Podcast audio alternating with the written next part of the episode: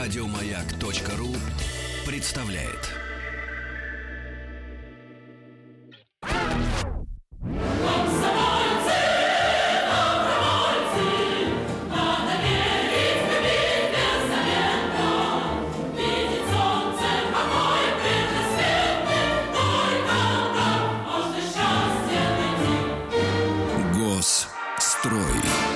Друзья мои, ну и сегодня в рамках нашего просветительского образовательного проекта «Госстрой» мы говорим о э, главных стройках нашей страны, больших, заметных, да, которые и сегодня э, впечатляют. Э, сегодня мы рады приветствовать у нас в гостях в студии Инну Михайловну Мохереву. Инна Михайловна, доброе утро. Можем Доброе туда утро. Доброе утро. Да-да-да. Инна Михайловна является руководителем группы музейной и образовательной деятельности отраслевого мемориального комплекса. Знаете, проще. А, главный человек на в музее первая в мире атомная электростанция. И Ничего это себе. наша Да. атомная Да. электростанция. Э, Инна Михайловна, можно вот не, не- язык не поворачивается говорить Инна Михайловна. Молодая, красивая женщина и прекрасная брошь на длинной цепи. Я особенно в виде бабочки с хрусталем. Вот. Вы бы хотели Всё. себе такую, я понимаю, вычислил. Сергей. Да-да, это ж можно ее раскрутить. Спасибо, Но Главный Да. вопрос, который интересует Сергея, фонит ли брошь? Нет, дайте Вы поносить же к нам приехали Шутка. с режимного Значит, объекта. э, да, э, Инна Михайловна, а, ну, мы хотели бы тогда из первых рук, можно сказать, услышать эту историю, да, тем более вот в прошлом часе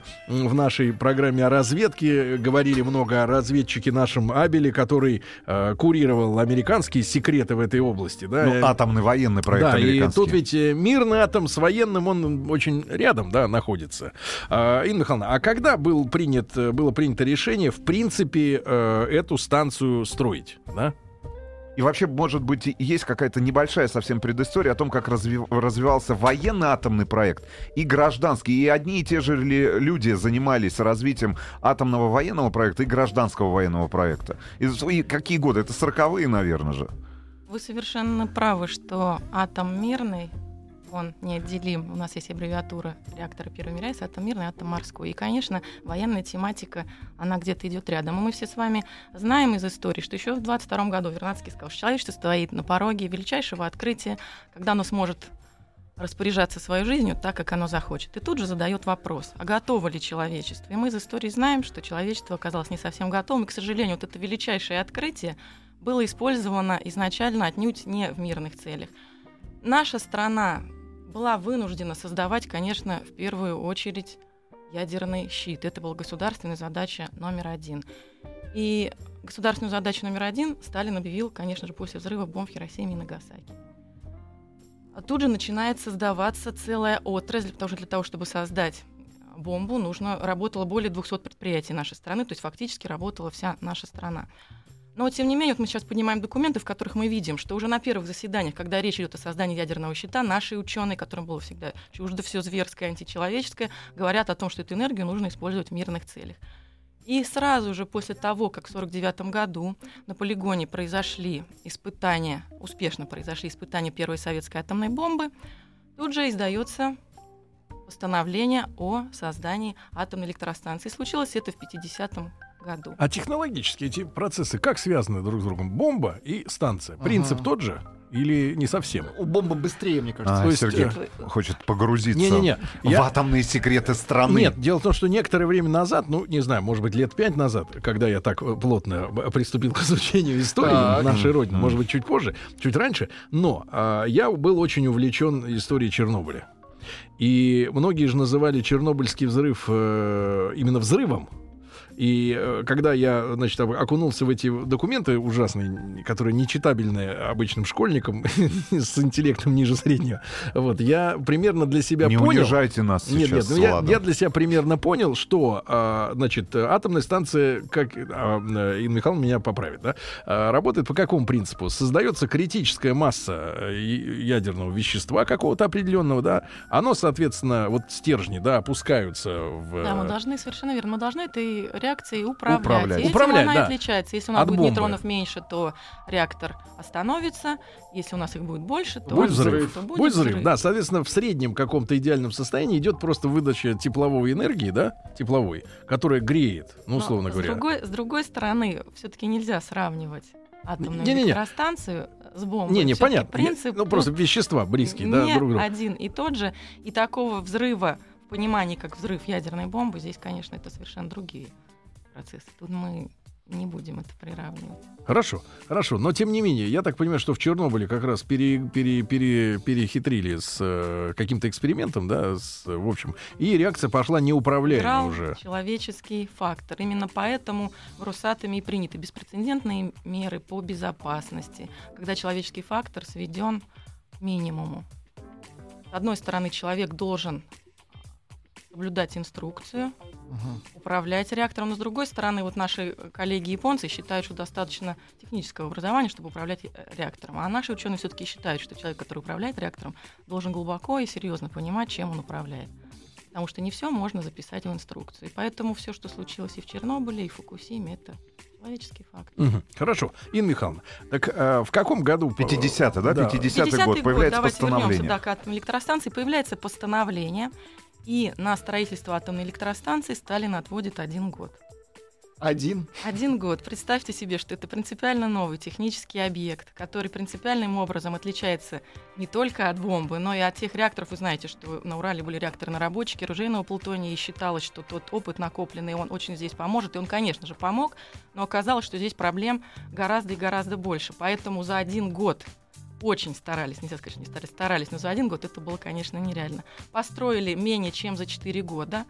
Но вот э, те э, люди, те ветераны, которые еще живы и с высоты вот сегодняшних лет вспоминают, как это было, говорят, в это трудно поверить, потому что действительно тяжелейшие послевоенные годы, полуразрушенной стране, когда ветераны, говорят, бечевкой привязывали сапоги, чтобы не утонуть в грязи, когда каждый рубль на вес золота, когда расчеты ведутся на обычных бухгалтерских счетах, арифмометрах, логарифмических линейках. И вот в этих условиях Придумать такую штуку. Наши ученые в кратчайшие сроки создают атомную электростанцию. Действительно, когда я начинаю экскурсию, я всегда детям говорю, ребята, вы стоите, вдохните дух истории, вы стоите на том месте, откуда берет начало новая эра, эра мирного использования атомной энергии. Это действительно была первая в мире, да, атомная станция? То есть Да, э, да, у первая. американцев Значит, э, э, параллельные процессы, они как Дело в том, что, конечно, и в других странах рассматривались а, также вопросы мирного использования атомной энергии, но тем не менее мы были первыми. И это общепризнано, что первой в мире атомной электростанции в городе Обнинске по той простой причине, что что такое промышленная атомная электростанция? Ключевая. Она была включена в сеть Мосэнерго. Пусть маленькая мощность, 5 мегаватт, но был полный цикл. А для сравнения, Ветка можно, можно да. понимать 5 мегаватт? Вот, например, А. обычная там ТЭЦ, да, которая вот Значит, работает. а, Сколько вы Тут надо сегодня? понимать, что, конечно, мощность 5 мегаватт даже по временам 50, по, м, 54 году это была маленькая мощность. Ну, как мы всегда приводим вот для понимания, да, на бытовом уровне, что такое 5 мегаватт. Это можно э, заварить 50 тысяч чашечек кофе, то есть половину города Обнинска пригласить на чашечку кофе. Поэтому эта мощность очень маленькая. Это был первый экспериментальный реактор. Поэтому и турбину с большим трудом нашли на московских складах. Турбину немецкой фирмы МАН еще времен аж Первой мировой войны. Потому что параметры пара уже наша промышленность не производила подобного оборудования. То есть такую маленькую надо было найти, да? В этом проблема? Да, которая бы могла работать на таких низких параметрах. Мгм. Вот. И Кто, кто руководителем проекта был? И э, ну, какой-то Команда. э, команда, Значит- которая э, реализовывала этот проект.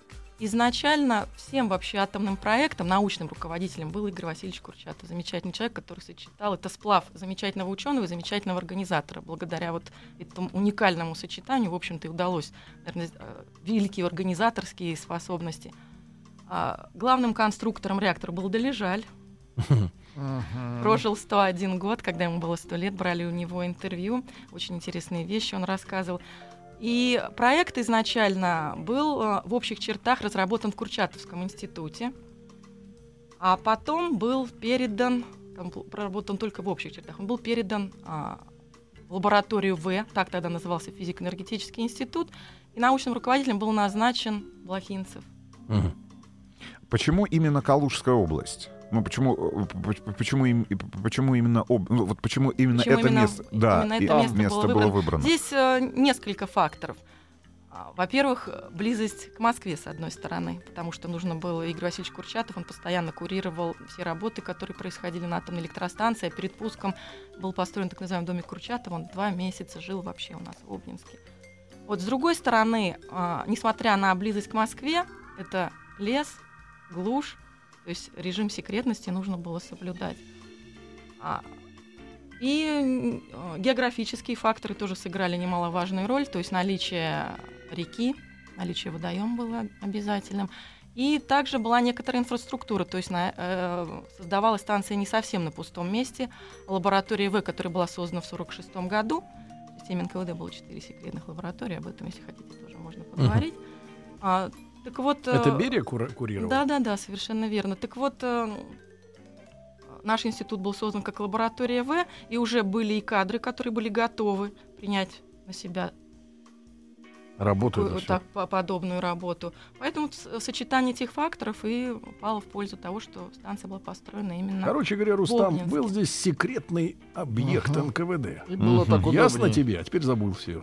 Город забыл. И вы тоже забыли, ребята. и мы забыли Нет такого города. Да, друзья мои, так Инна Михайловна Мохерева, э, руководитель музейного комплекса «Первая в мире атомная электростанция» в Обнинске. Сегодня у нас э, в студии в гостях э, в рамках проекта «Госстрой» мы говорим о нашей первой атомной АЭС. После новостей продолжим.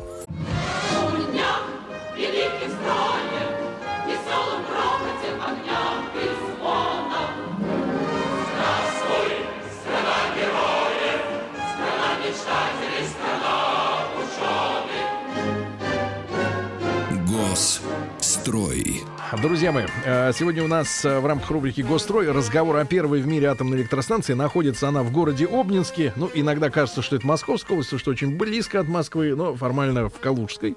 Э, Инна Михайловна Мокерева, руководитель музейной образовательной группы да, мемориального комплекса «Первая в мире АЭС» сегодня у нас в гостях. Инна Михайловна, еще раз доброе утро. Да. Доброе. Инна Михайловна, значит, завершили мы разговор на том, на какая команда, да, Курчатов, да, соответственно, э, да, огромная, огромная команда, да, людей и э, спецлаборатория секретная НКВД, да. Э, какой, на самом деле, вот вы как музейный работник, э, ну, если не говорить о политике, там, да, о переоценках прошлого или об оценках, действительно, э, вот лидером этой нашей атомной промышленности был Берия. Как вы оцениваете это? Берии можно относиться по-разному, и в истории не-не-не, я вот именно спрашиваю а, об атомном проекте. Для, для атомного проекта и живы еще ветераны, которые общались лично с Лаврентием Павловичем. Для атомного проекта этот человек сделал очень много. И его оценивают как очень грамотного, вдумчивого и очень великолепного организатора. Поэтому вот сплав Игорь Васильевич Курчатов и Лаврентий Павлович Берия, наверное, определили, что наш действительно прорыв был сделан в науке – кратчайшие сроки был создан атомный проект. Не только создана бомба, создана первая в мире атомная электростанция. Чуть-чуть, Инна Михайловна, ближе к микрофону. Не стесняйтесь его. Это микрофон. Да, Инна Михайловна, так, эм, э, соответственно, э, одно дело, значит, э, надо было придумать реактор, да, разработать документацию для того, чтобы, ну, на каких-то заводах изготавливать его самого, да, все, что вокруг инфраструктуры, да, все здание Огромное само, да. количество предприятий, которое а трудилось. Насколько, вот вы говорите, сначала Сталин выделил год, потом все это вы, вылилось в 4 года на самом деле, а приходилось ли э, вот те разработки, которые делались, ну, грубо говоря, в конструкторских бюро, да, в проектных, э, на месте пере, переиначивать, да, потому что жизнь, да, она подбрасывает ведь э, сюрпризы, наверное. Мы уже с вами говорили, что и разработка технического проекта, и подготовка персонала, сроки были очень сжаты, поэтому то все, все процессы шли одновременно. И, конечно, все предусмотреть было невозможно. Поэтому, безусловно, были проблемы, которые приходилось решать на месте были проблемы, в первую очередь, основная задача, и чем э, основной, чем отличается да, реакторно-рабочий оружейного плутония от атомной электростанции, то, что мы должны цепную реакцию поместить в герметичную оболочку. Созданием ТВЭЛа занимался замечательный человек, э, создал ТВЭЛ малых, то есть четыре института. ТВЭЛ это что? ТВЭЛ, тепловыделяющий элемент, собственно говоря, там, где и происходит ядерная реакция. Контролируемая. А как это все вот устроено? Можете нам вот, а, объяснить э, популярно? Так, чтобы и наши слушатели тоже поняли, которые... Понятно, что реактор его иногда котлом называют, да, но вот как эта штука... Э... Да, основные... Блохинцев, Блохинцев говорил, да, что он не сложнее самовара, но в этой простоте, кажущейся простоте, и таится коварство. И, э, ну как устроен реактор? Первый в мире атомной электростанции, уран-графитовый реактор. То есть э, крышка реактора находится на нулевой отметке, сам реактор находится шахте. То есть это огромный котлован. Реактор окружает трехметровые стены защиты из специального бетона. А он сам какого диаметра, вот реактор? Значит, активная зона реактора высота активной зоны метр семьдесят и диаметр метр пятьдесят. Вертикаль, значит, что из себя представляет э, канал? Это, ну, по-простому, труба Так. 8-метровой длины. в которой Восьмиметровой. на- 8-метровой длины, в которой находится 4 тепловыделяющих элемента. И э, далее в реактор загружается, в, в реакторе 1С работает 128 рабочих каналов. И также э, Вот работает... каждая вот эта канал, это труба вот да, эта, да? да, это, Восьмиметровая это, это труба. восьмиметровая труба, которая работает в реакторе. А, А между трубами что? Значит, все, значит, э, очень трудно без схемы рассказывать. Значит, мы остановились с вами на тяжелом бетоне, то есть трехметровая шахта, окружен реактор трехметровыми стенами, внутри там стальной цилиндрический кожух, который заполняется графитом. Графит является замедлителем. То есть такие графитовые блоки, которые ставятся один на другой, а, внутри они имеют отверстия, то есть если мы сверху посмотрим, то получится как соты. Вот эти отверстия, в которые затем с помощью Вот эти крана трубы и эти вставляются. трубы и вставляются. Всего таких отверстий 157. 128 это рабочие каналы, остальные это органы регулирования А как, защиты. а как регулируется вот именно тепловыделение? То есть эти стержни есть меняют? Эти стержни совершенно верно Количество оператор, их? оператор следит за тем, чтобы количество нейтронов, да, и за мощностью реактора. Поэтому с помощью этих регулирующих стержней и идет управление. А в реактором. какой зоне э, выделяется максимальное количество тепла? Внизу вот этих, где трубы внизу опущены, или по всей их длине, по всей 8-метровой длине? Нет, нет, нет. а, труба 8-метровая, но активная зона, то есть длина твела метр семьдесят. Вот именно эти метр семьдесят. И дают где- это тепло. И дают это тепло. Ага. И то есть вынимая Ну, все, разобрались. и Сама вынимая печка. оттуда трубы, да, туда-сюда, вы можете как бы повышать, снижать температуру, сте- да? регулирующие В стержни, общем, да, мы стержни можем... это дрова, правильно, если так по-простому. По-простому, да, мы кидаем в топку не уголь и дрова, подкидываем туда уран. Только отличается тем, что угольная станция, туда нужно загрузить в течение дня. Мы загружаем несколько составов, составов с Угля. угля, а здесь у нас 560 килограмм урана, которые загружаем. А станция зачем, э, работает зачем для станции довольно нужна река обязательно? Ну или вода? Почему они вечно находятся рядом с водоемами? А Ну или та же функцию? Фукусима, опять же, рядом с э, морской водой. Да, зачем? Потому что мы должны Охлаждать? охлаждать. Но вы... Нет, в, в в реке, в реке мы ничего не охлаждаем. Забираем воду. Мы забираем, да, воду. А куда она потом верно. девается? Куда потом А, вода в девается? пар А- а- Она дело в том, что а, система двухконтурная, и э, контур, он замкнутый. Первый контур, он слегка грязноват.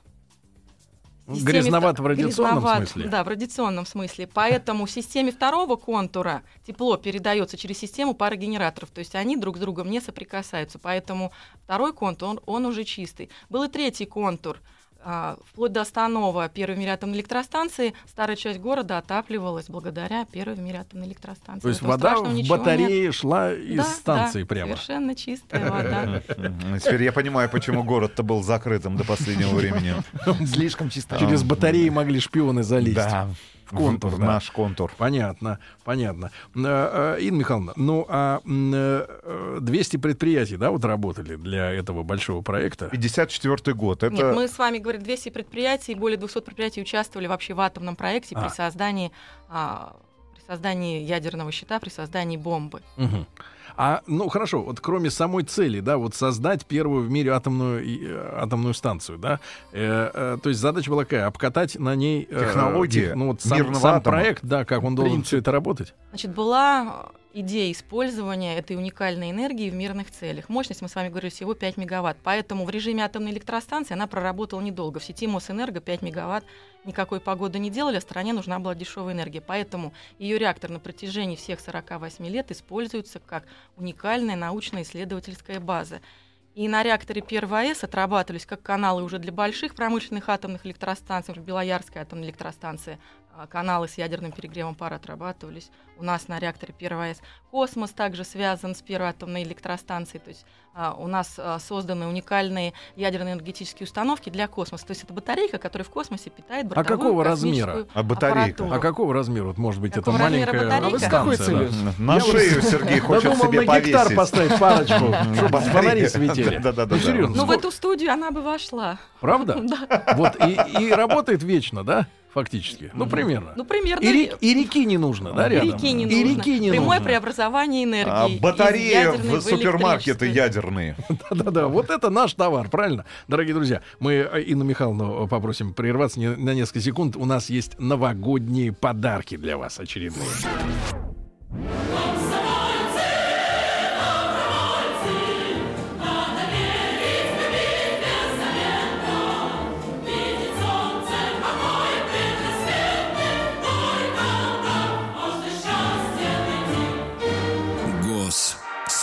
Итак, друзья мои, мы сегодня говорим о первой в мире атомной электростанции. Э, В Обнинске она находится недалеко от Москвы. Сегодня у нас в гостях Инна Михайловна Мохерева, руководитель группы музейной и образовательной деятельности вот этого мемориального целого э, комплекса. Я так понимаю, что, Инна Михайловна, к вам приходят э, и дети, да?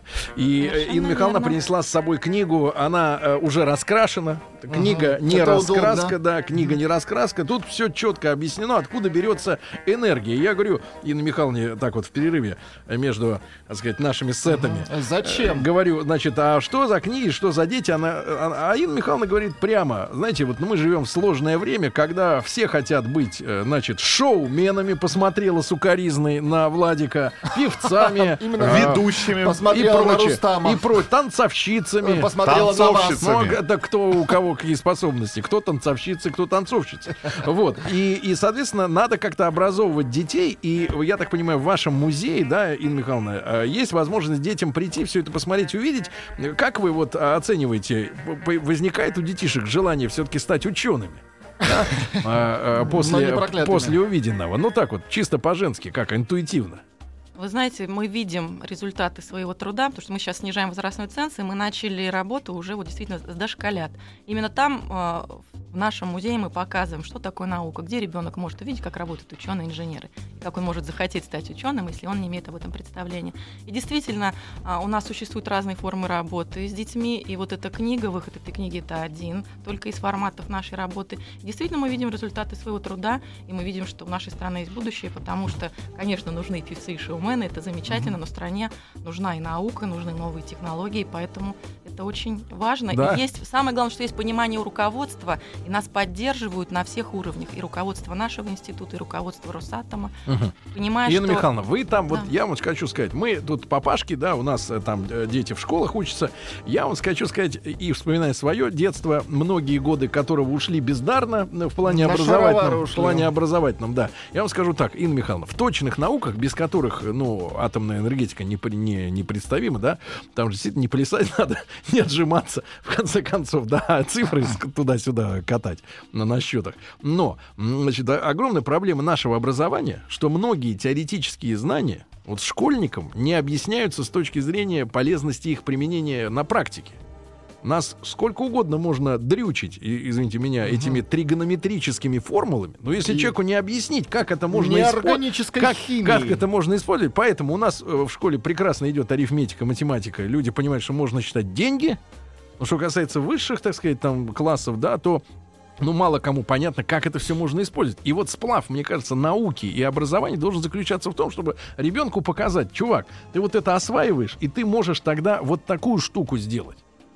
Понимаете, Совершенно да, вот когда, про- когда теория какая-то безликая абсолютно, еще учитывая, учитывая, что у нас педагоги, ну, скажем так, ну не все, э, не все могут заинтересовать своим предметом, да? Занести в класс реактор Да. атомный. Да, занести вот это, вы же говорите, Небольшой. комната, правильно? Завози. Вы совершенно верно обозначили проблему, и действительно вот сближение и понимание ребенка, для чего ему эта наука нужна, мы стараемся именно на простых опытах, простых экспериментах показать, У меня, кстати говоря, действительно э, да. он сможет это применить. Инна Михайловна, поскольку я смотрю, вы входите в высшие сферы, вы по- пришли по адресу, у нас креатив зашкаливает, я предлагаю, знаете, следующий эксперимент. И это, мне кажется, подхлестнет э, всю Вас нашу поместить. науку. Нет, я уже... в реактор Нет, вам с- вместо стержня. Вам Нет, стержень вы- нужен. я вижу, у вас происходит мыслительная реакция, но не в том направлении. Я предлагаю следующее. Значит, смотрите, у нас есть э, первый спутник в космосе, Мгм. да? А тут первый у нас будет есть Курлянский. первый человек в космосе. космосе. А, И, наконец, идея, которая рождена 24 декабря 2015 года в этой студии «Радио Маяк Москва». Первый ребенок в космосе. А? А чего вы все заткнулись? Чей ваш ребенок? не о вас. Э, Нет, просто ребенок. Первый ребенок в космосе. Представляете, как это подскользнет? Конечно. Ну, хотя бы- Родителей. Ну, хотя бы подросток. Ну, на самом Есть деле, первый история? ребенок э, в космосе это замечательно. И я уже говорила о том, что мы снижаем возрастной ценз. И вот буквально недавно у нас на первой атомной станции были дети 5-6 лет. Не, не в космосе пока, но на первой в мире. И вы знаете, мы видели их горящие глаза.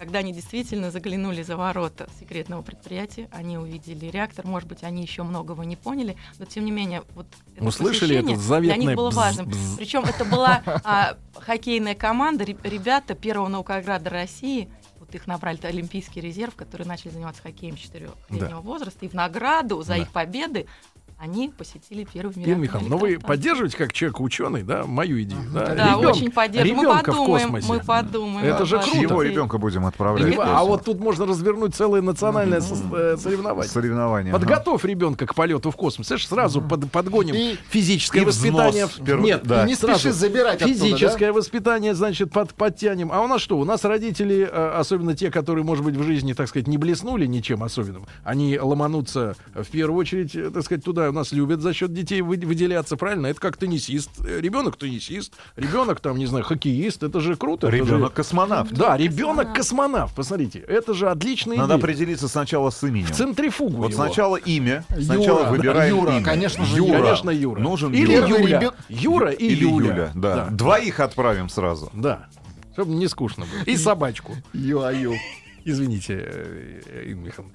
э, Собачки сказать, были уже, как-то, да. да. Собачка. Не, просто у меня дедушка ученый был. Это Лауреат Ленинской это премии. чувствуется. Лауреат Ленинской премии. Я унаследовал от него этот креативный разум, но просто никак не могу применить. Применить никак не могу. А, Инна Михайловна, но а, в 2002 году прекратил он работать, да, полностью. Сейчас это просто чисто музей. Значит, в 2002 году, 29 апреля, в торжественной обстановке участник пуска Лев Алексеевич Кочетков последний раз нажал кнопку аварийной защиты, и реактор был остановлен.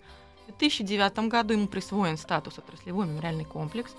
А, но мы, значит, да, с одной стороны, отраслевой мемориальный комплекс, но с другой стороны, надо понимать, что традиционно опасные объекты. Вот в 2015 году у нас заканчивается вывод из эксплуатации. То есть вывозят Вернее, вывезли еще в 2008 году. Не Сейчас демонтировано все опасное оборудование, которое также упаковывается в контейнеры и вывозится. Ага. Поэтому в дальнейшем... И визуально будет муляж просто, да, вот как бы вот. э, А, Нет, часть, часть оборудования, которое можно дезактивировать, безопасное. которое не опасно, оно остается в качестве музейных, музейных экспонатов. Мгм. А то оборудование, которое демонтировано, ну, возможно, будем в виде макетов. Потом есть современные интерактивные технологии, которые позволят А сколько вот пройдет времени, пока вот эта вот вся а- оболочка, э, ну, трехметровая, бетонная, да, перестанет фонить? Сколько лет ей нужно? Чтоб Сергей мог прийти Ну, туда чтоб- и чтоб посмотреть. Понырять туда. Ну, примерно. На самом деле лет, лет нужно о- 300. 300. да, очень много, поэтому я думаю, Не успею. это не в, на- не в нашей с вами жизни. Но тем не менее, бояться ничего не нужно, потому что тот фон, который имеется даже в реакторном зале, если мы там с вами побудем в течение всего рабочего дня, мы не берем дозу, сравнимую с полетом, например, с перелетом из Москвы в Вот я. Вахидову все время говорю, когда летаешь в Америку, получаешь дозу облучения, Поэтому правильно? Сергей не проходит рамки. Да, больше в туда не летаю. Для него слишком большие хочу, дозы. не буду. Он их боится. Да, эти дозы нам ни к чему, правильно? Лучше я э, С в фольгой летает. Лучше я в Обнинск скажу. Фольгой. И чемодан тоже фольгу оборачивает. Да, Инна Михайловна, вам огромное спасибо. Я бы, честно говоря, а вот простым людям, не группами, не хоккеистам знаменитым, можно, Можно приехать? приехать посмотреть. В фольге хотя бы. автором идеи ребенок Да, мы, в мы регулярно проводим экскурсии, поэтому приглашаем Записались, вас мы всех в записались. Обнинск. Мы приедем. Можно, да? Сергею Конечно. стержни нужны просто Конечно, на дачу. Конечно, мы для Хотя вас бы пару стержней. персональную Инна Михайловна. Мохерева у нас сегодня была в гостях, руководитель э, музея и образовательной, э, э, так сказать, части мемориального комплекса «Первая в мире атомная электростанция». Инна Михайловна, огромное спасибо. Огромное спасибо. Друзья мои, я обращаюсь к нашим слушателям, к честным людям. Готовьте детей, полетим с ними вместе, с детьми. Все, хорошего дня, до завтра. Пока. Шутка. Еще больше подкастов на радиомаяк.ру.